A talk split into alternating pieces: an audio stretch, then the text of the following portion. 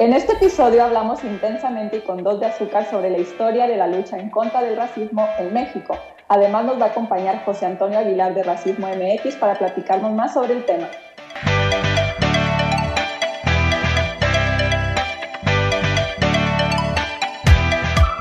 Esto es Intenso con dos de azúcar. Hola, bienvenidos al séptimo episodio de nuestra segunda temporada Vivir Intensamente. El día de hoy platicaremos sobre la historia del racismo en nuestro país y para esto nos acompaña José Antonio Aguilar, director y fundador de Racismo MX. ¿Cómo te encuentras? Bien, muchísimas gracias, gracias por la invitación y feliz de estar aquí con ustedes. Estamos encantados de que estés aquí con nosotros y también se encuentran mis amigos Ramón y Saraí. ¿Cómo están? ¿Qué onda? Muy bien, muy contento ya por empezar esta plática aquí con mi cafecito para, para ponerme al día con estos temas. Sí, yo también me encuentro muy lista ya con mi cafecito y pues nuevamente, José Antonio, muchísimas gracias por aceptar mi invitación. Y bueno, ¿qué les parece si comenzamos? Listo. Bueno, si bien es cierto, sabemos que el racismo es algo que ocasiona demasiados problemas, eh, tanto emocionales, inclusive físicos, y puede llegar a, destruir tanto vidas como comunidades, eh, grupos sociales, etc.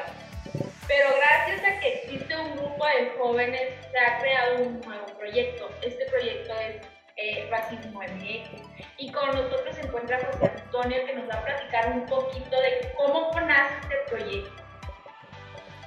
Gracias. Eh, nace en realidad de una inquietud personal eh, yo, al ser un hombre mexicano, de tono de piel morena, eh, pues fui creciendo y de repente tenía eh, episodios de racismo contra mí, pero yo en ese momento no lo veía así.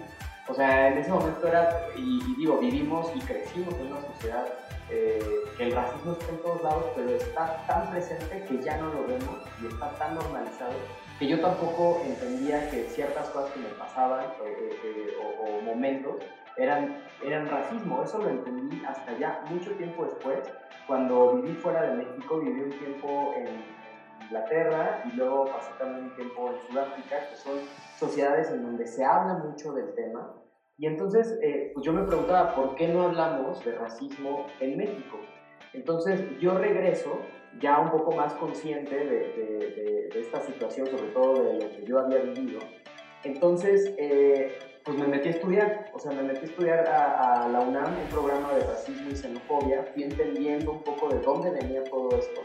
Y a partir de ahí, pues empezó un proceso súper padre para mí, porque me fui entendiendo, fui entendiendo que todo lo que me había pasado a mí y después conocer otras experiencias y otras historias, pues no es culpa de nosotras ni, de nosotros, es un tema en el que estamos inmersos. Y ahí es donde decido eh, lanzar Racismo MX, justamente para informar a la población a las personas interesadas que quieran saber sobre racismo, cómo, se, cómo funciona y sobre todo qué hacer para resolverlo.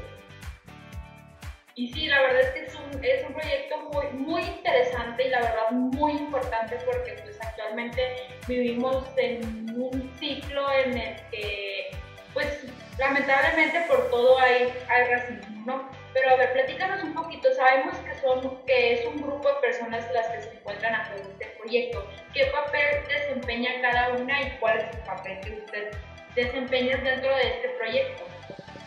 Pues bueno, eh, somos varias personas, hombres y mujeres súper comprometidas y comprometidos con el tema eh, nosotros, nuestro punto principal es, primero, elegir contenido que no necesariamente hacemos nosotros, entonces hay que curarlo, seleccionarlo y construir eh, toda la narrativa en la página de internet. Tenemos gente que se dedica especialmente a curar, seleccionar el, contenido y ponerlo en la página de internet. Y luego también generamos contenido, o sea, creamos contenido propio. Entonces tenemos diseñadores, eh, productores de contenido, no solo a nivel, digamos, narrativo, sino audiovisual. Y también tenemos eh, personas que nos ayudan con el análisis de datos, porque ustedes saben que en un proyecto de redes sociales involucra analizar a tu audiencia, qué quieren, qué edad tienen, ¿no? Porque nosotros hemos descubierto con mucho agrado que muchos de nuestros eh, seguidoras y seguidores son eh, chavos entre 15 y 25. O sea, estamos hablando de gente joven que quiere saber del tema y entonces eso nos da muchísimo eh, ánimo para seguir porque sabemos que esto puede cambiar las cosas en el futuro.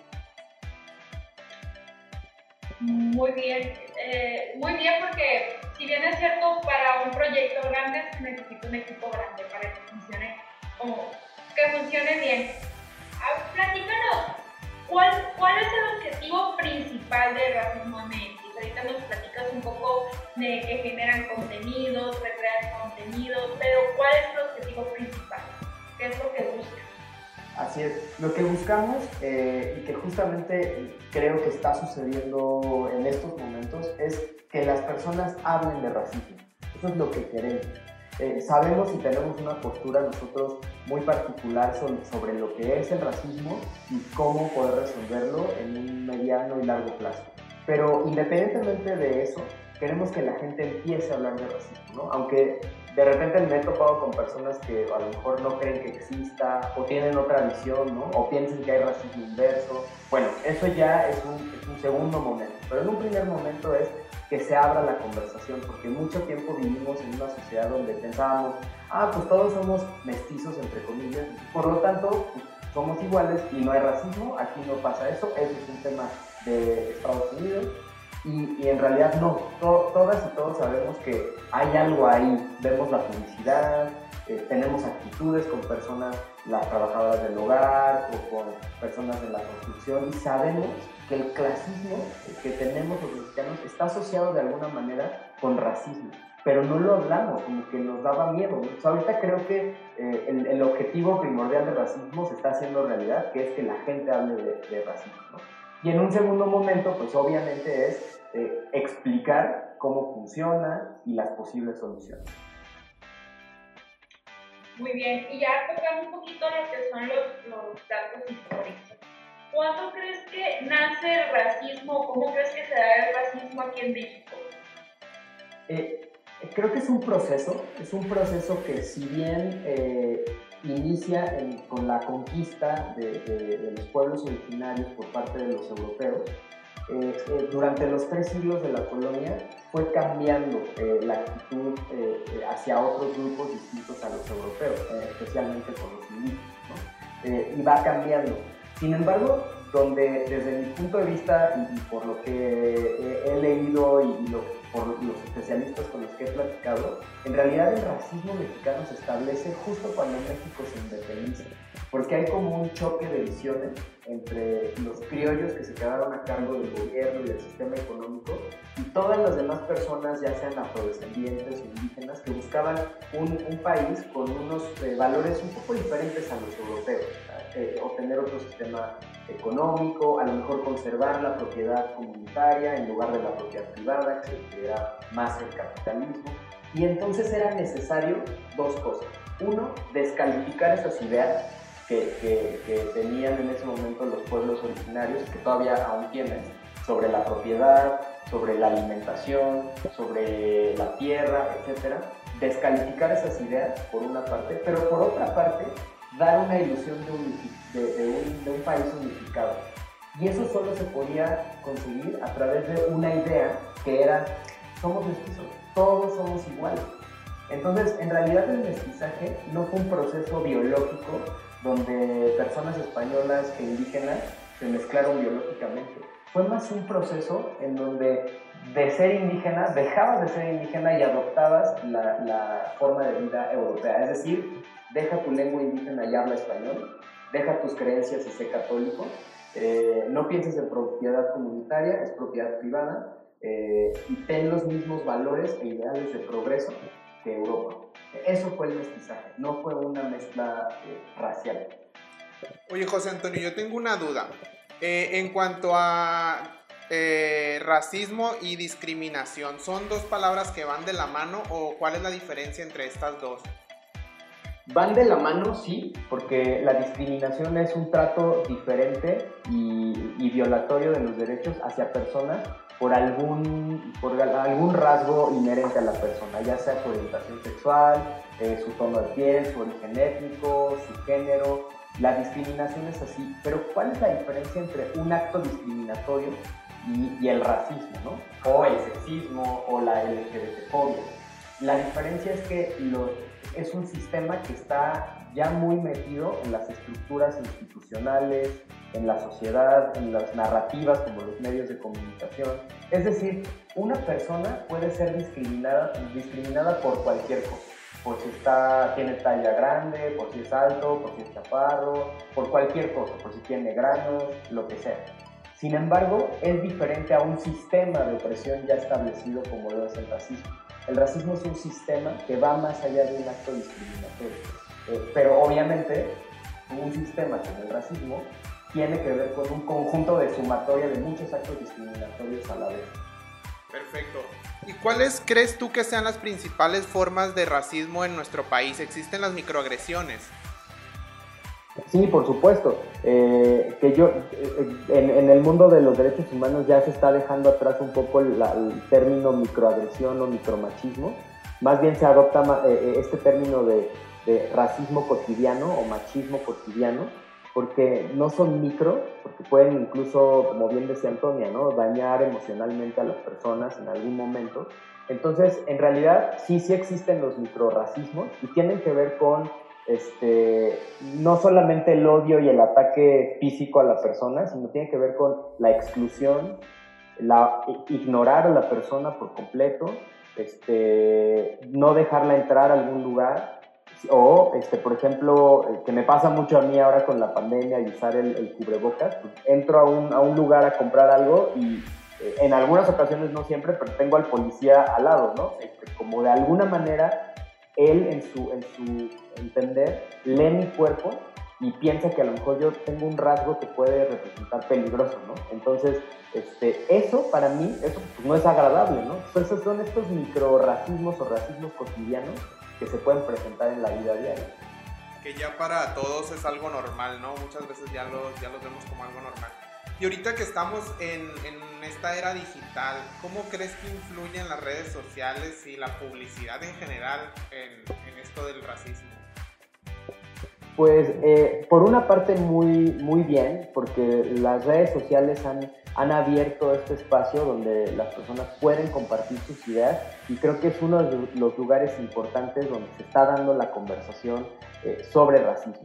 Sin embargo, ese mismo espacio también eh, es ocupado por personas que o no creen que exista el racismo o este, tengan unas narrativas diferentes. ¿no? A, nosotros en Racismo MX nos han dicho, bueno, lo que no se imagina, nos han dicho, quieren separar a México, ¿no? Porque no, hablen de eso porque quieren separar a México, eh, son resentidos, ¿no? Este, porque tienen envidia de las personas blancas, bueno, nunca nos lo dicen así, pero es obvio, ¿no? O sea, este, son envidiosos, este, o el racismo no existe, el, ah, también nos han dicho, el racista, los racistas son ustedes, porque ustedes ven colores, entonces, son narrativas este, son falsas este, y tienen su explicación y su, origen, pero digamos que eso también, eso también sucede en las redes sociales. Entonces tenemos que ser muy cuidadosos con lo que seguimos, leemos y ser muy críticos.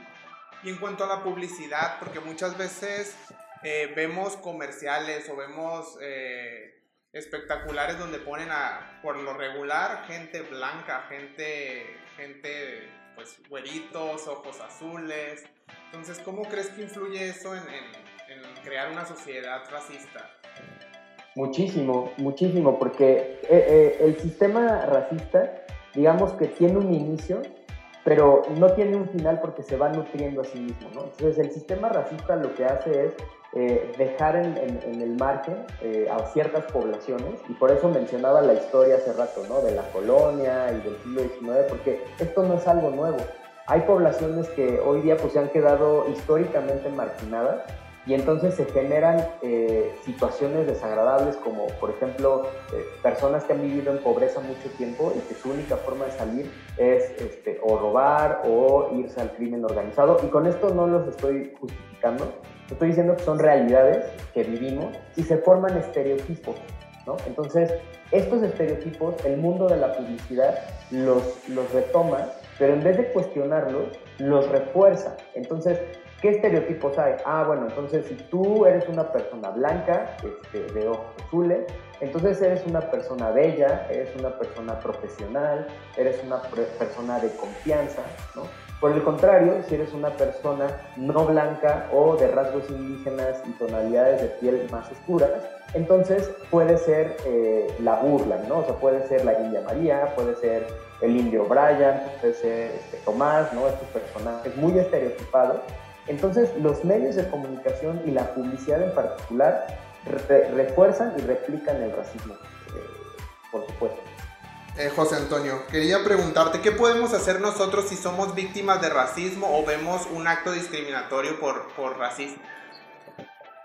Eh, pues bueno, primero eh, sí es importante y en Racismo MX lo, lo, lo, platicamos mucho porque es parte, siempre decimos, bueno, pues si ves un acto discriminatorio o sufres, pues hay que levantar la voz. Pero desafortunadamente es, sí importa el tono de piel de, de quien vive o atestigua eso, ¿no? O sea, por ejemplo, cuando yo hablo de racismo, a las personas al leer mi cuerpo dicen, no, seguramente eres resentido o este, traes algo emocional sobre el racismo, entonces a lo mejor no me creen tanto, ¿no? Pero si una persona blanca habla de racismo, entonces como que le dan el beneficio de la duda de, ah, seguramente él sí está siendo objetivo o ella sí está siendo objetiva y seria sobre el tema, ¿no? Entonces, ¿a qué voy con esto? si somos víctimas de racismo, pues sí tenemos que, levantar la voz, pero sobre todo tenemos que levantar la denuncia ante las instancias eh, correspondientes. ¿no? En, el país tenemos al, al CONAPRED y en algunos estados, desafortunadamente no en todos, hay consejo para prevenir la discriminación. Entonces, acudir a estas instancias de gobierno para, para asentar el acto discriminatorio. Ahora, si somos testigos o testigas de esto, también tenemos que, levantar la voz y ver quién es, quién es la posible víctima, ¿no? Sobre todo porque eh, no todas y todos tenemos el, privilegio de, estar en una clase media con una voz que podamos denunciar a través de redes sociales. A lo mejor la víctima es una persona indígena o una trabajadora del hogar o un eh, empleado de la construcción que no sabe que existen estas cosas. Entonces, ayudarnos, empoderarnos a nosotros mismos eh, eh, como, como, sociedad. y finalmente, pues yo creo que educarnos, eso es importantísimo. leer, saber de qué va, entendernos como personas, porque tenemos muchos sesgos inconscientes que eso es, es, muy normal porque crecimos así, nos educaron así, entonces tenemos que deseducarnos. ¿Y qué les dirías a esas personas que muchas veces no se acercan a esas instituciones porque piensan que quizá no va a pasar nada? Eh, yo creo que es un, es un poco un círculo. A mí en una de las ocasiones que fui discriminado, yo sí fui a CONAPRED y en efecto por, por las facultades que CONAPRED tenía o tiene en este momento, a lo mejor no pasó a mayores, pero al final quedó asentada esa, esa queja, ¿no? Eh, estaba platicando con, con, Geraldina González de la Vega, que es la presidenta de COPRED de la Ciudad de México, y me decía que eh, ella, ella sabe y está convencida de que el racismo se vive todos los días, pero no es congruente con el número de denuncias que llegan eh, mensualmente sobre racismo. Entonces, ella lo que justamente dice es, necesitamos que las personas confíen en nosotros, levanten estas denuncias y a lo mejor en un momento donde se vea la importancia de estas denuncias, se puede pedir más y, empujar aún más a que, estas instancias tengan más poder este, y como dicen los activistas, que tengan dientes para morder y, sí poder generar un cambio. Sí, desgraciadamente el racismo está presente en varios ámbitos de nuestra vida. ¿Por qué tú consideras que es necesario que la lucha continúe y qué podemos aportar nosotros? Eh, pues podemos aportar mucho. O sea, yo hablo y hablaba de, mi experiencia personal como hombre racializado y con estas este, situaciones de racismo que yo he vivido, pero en realidad, eh, si yo se las contara, o sea, aunque son desagradables, eh, yo me puedo ver también a mí mismo como un hombre privilegiado. Es decir, mi experiencia como persona morena en México, como hombre de clase media, no se parece nada a lo mejor en lo que vive una mujer indígena en Chiapas, ¿no? O un hombre afrodescendiente en la costa chica de, Guerrero. ¿a qué voy?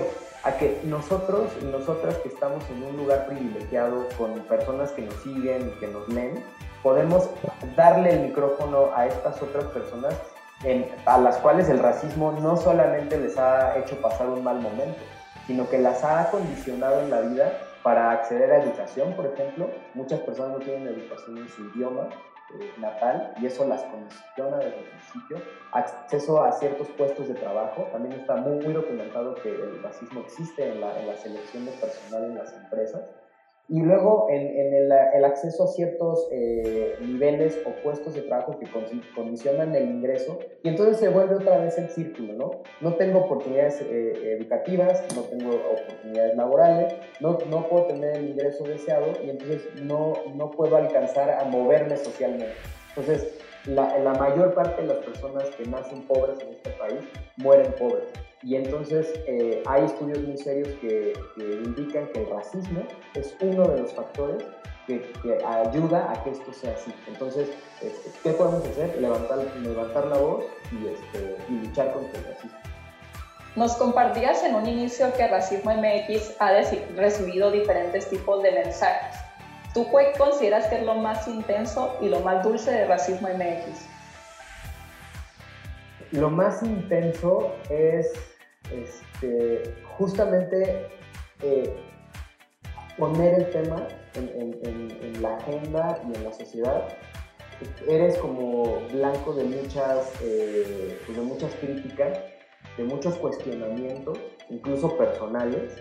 Eh, tratamos de que Racismo MX no sea una persona, o sea, evidentemente yo soy el director, pero es más un, lugar en donde la gente puede acudir para información y nos han, nos han sí cuestionado mucho el trabajo y eso ha sido no tan agradable porque nos mandan memes demasiado agresivos. Este, y yo creo que el reto es más bien tener la piel dura, O sea, de esos tragos amargos, tenemos que tener la piel dura para seguir en la, en, la lucha eh, educativa y, de denuncia, ¿no? Ah, y creo que y lo más agradable, y lo más agradable es, eh, pues justamente en las invitaciones como la, la, de hoy, o sea, poder tener estos espacios eh, y que jóvenes como ustedes se interesen en el tema y podamos abrir, porque hoy día este, eh, eh, su auditorio, su audiencia puede estar oyendo este programa y decir, sí, sí me ha pasado y yo no sabía, yo pensaba que era mi culpa y no, no es mi culpa. Es una sociedad, una estructura que está ahí, que nos dice todo el tiempo qué es lo bello, qué es lo bonito y, y qué no es deseable. Y, y, no, tenemos que cambiar eso y, justamente lo bonito es que se está haciendo y se está pudiendo hacer. Y José Antonio, por último, ¿te gustaría compartir algún mensaje con aquellos que nos están viendo o escuchando? Sí, eh, pues que como mexicanas y mexicanos, eh, y como jóvenes también, tenemos que buscar una sociedad mejor. Y el racismo ha sido uno de los problemas estructurales que venimos eh, arrastrando. Tenemos la oportunidad como generación de cambiar esto, darle la vuelta y, de verdad buscar una sociedad donde muchos tonos de piel y muchas eh, eh, personas de, diferentes orígenes convivan y porque al final el sol sale para todos. Entonces no hay necesidad de tener racismo. Así es. Así es. Muchísimas gracias, José Antonio, por acompañarnos el día de hoy y compartir con nosotros sobre tu proyecto Racismo MX, que nos ayuda a reflexionar y denunciar el racismo. Hay que educarnos porque la, la base del racismo es la falta de empatía y la ignorancia, así que te lo agradecemos mucho. Muchas gracias. No, gracias a ustedes, Antonia, Saraí y Ramón, por tenerme y feliz de estar este, a sus órdenes cuando necesiten. Y antes de ya de despedirnos, ¿nos podrías compartir tus redes sociales? Claro que sí. En Twitter, racismo-mx, Instagram, racismo mx y eh, Facebook también, racismo mx, el canal de YouTube igual y la página, desde luego, racismo.mx. Perfecto, muchísimas gracias. A ustedes. Gracias. Gracias. A ver, compañeras, y ahora que estamos aquí entre nosotros tres, ¿qué les pareció esta plática y qué creen ustedes que es lo más intenso y lo más dulce de este movimiento? Uy, lo más intenso sería que las personas aún creen que el racismo no existe en nuestro país, cuando hemos escuchado de muchos casos. Y por eso considero que lo más dulce sería que se abra la plática, que podamos hablar de esto y, y lograr un cambio. Sí, ¿Y yo ustedes, compañeros? Perdón, ya me iba a adelantar. Yo creo que sí, como dice Antonia, eh, lo más intenso considero que es el, el- las consecuencias que, que, este, que esta problemática puede traer, porque tanto pueden ser físicas como pueden ser emocionales, el sufrimiento que se presenta. Yo creo que eh, la intensidad por la que pasan sufren de racismo es, yo creo que es muy, muy grande y yo creo que es uno de los problemas más, más significativos en México. Y creo que lo más dulce sería, mm, yo creo que la satisfacción de encontrar lugares donde hablen acerca de esto, donde te orienten y que te digan qué puedes hacer en caso de ser una víctima o en caso de ser, de ser testigo de algo así. Informarse y pues seguir, seguir, eh, ¿cómo se dice? Seguir este, difundiendo la información. Bueno, pues de, de mi parte yo les puedo comentar de que a mí lo que me parece más intenso serían pues muchas vidas que se han perdido en, a lo largo de los años por la lucha de, de buscar la igualdad y lo más dulce considero que existen todavía personas que buscan eh, la igualdad entre las personas y que educan a, los- a las demás personas para que esto, esto termine. Sí, hay que educar, reflexionar y denunciar el racismo porque como dicen mis compañeros, todos somos iguales y eso se tiene que ver. Pues de nuevo. A ver, Sa- Antonia, no, hasta ahí, ya. pues de nuestra parte sería todo. Queremos dar las gracias por habernos escuchado, por estar hasta este, esta parte del episodio que se aventaron todo el episodio. Entonces, invitarlos a que nos sigan en nuestras redes sociales, que nos encuentran en Facebook o en Instagram como Intenso con dos de azúcar, o también en nuestras redes personales, que en mi caso es ramón.bm. En mi caso es Antonia Ortega, chicle. Saraí. Saraí Sai, Y Antonia Ortega. Así es, no olviden seguirnos para más contenido y claro, si tienen en mente o les gustaría que hablemos de un tema en particular, no olviden hacernos llegar ese mensajito solicitando. Gracias. Muchísimas gracias. Gracias.